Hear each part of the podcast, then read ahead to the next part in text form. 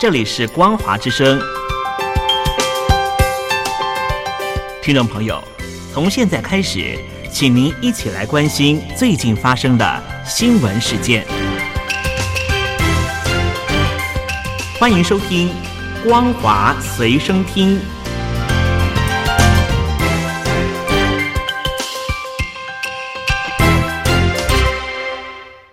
各位听众朋友，您好，欢迎收听《光华随身听》，我是苏燕。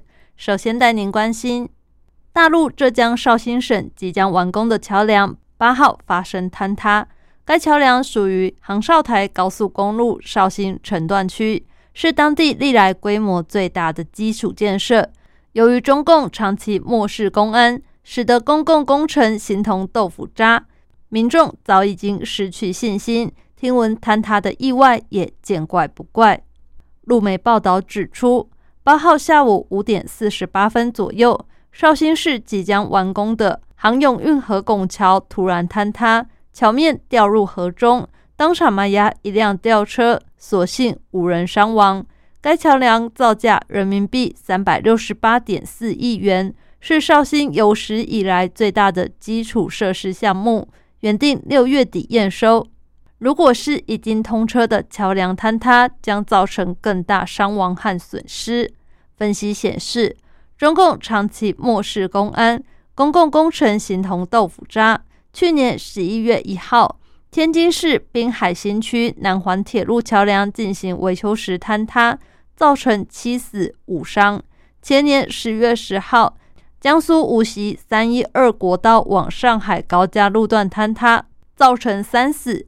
追究事故原因，才知道地方官员贪腐已久，致使施工单位忽视公安措施。网友痛斥：十足的豆腐渣工程，简直草菅人命。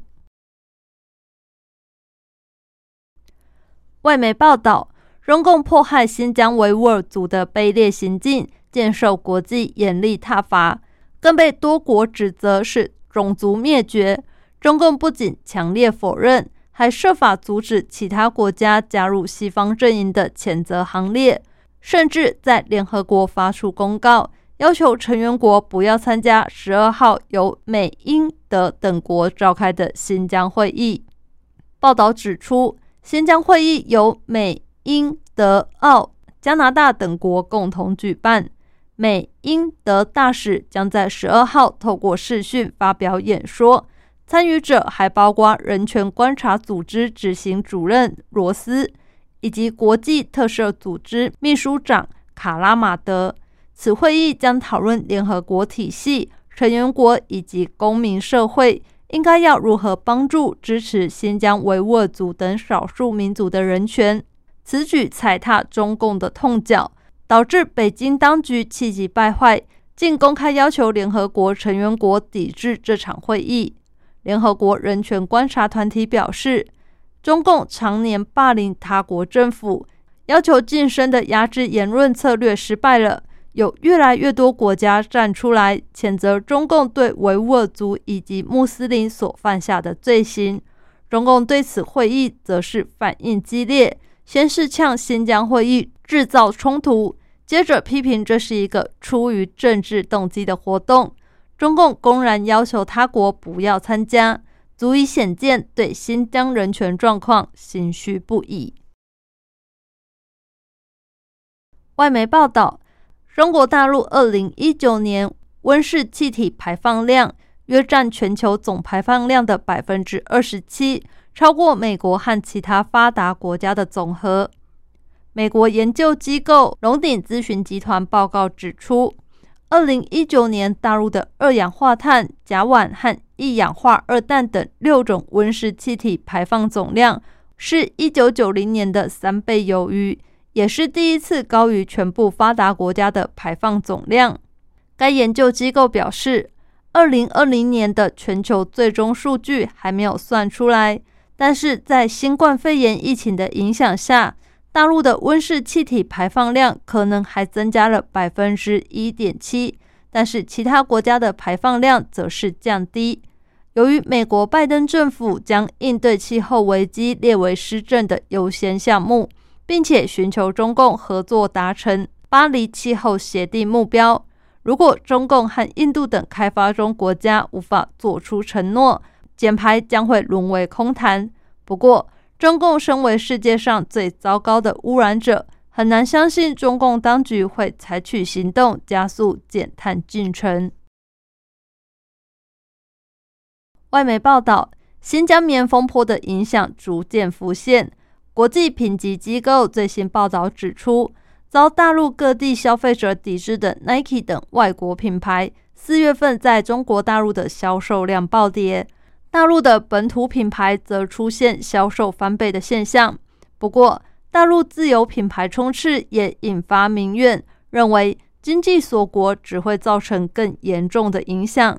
报道指出，因为禁用新疆棉而遭大陆民众抵制的外国品牌 Nike 和艾迪达。在网购平台天猫的四月份销售额分别减少五成九和七成八，而支持新疆棉的大陆品牌李宁则年增百分之八百，安踏体育整体销售额也年增五成九。Nike 在二零二零年五月三十一号结束的会计年度中，将近有五分之一的收入来自于大陆。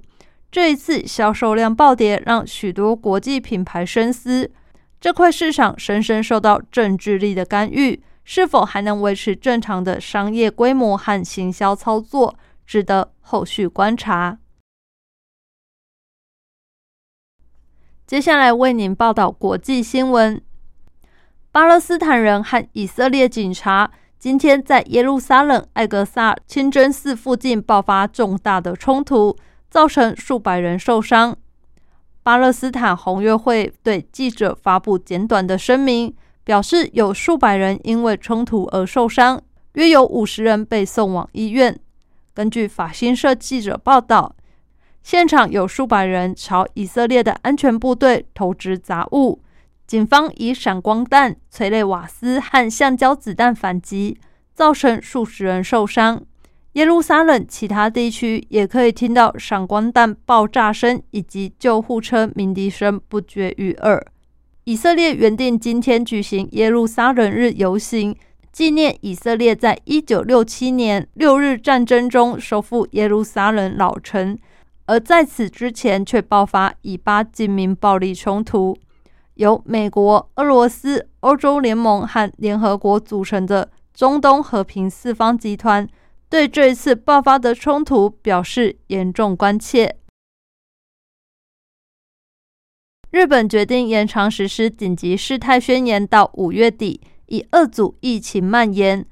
国际奥林匹克委员会主席巴赫原本计划五月十七号访问日本，现在延到六月份。东京都等四都府县因为新冠肺炎疫情。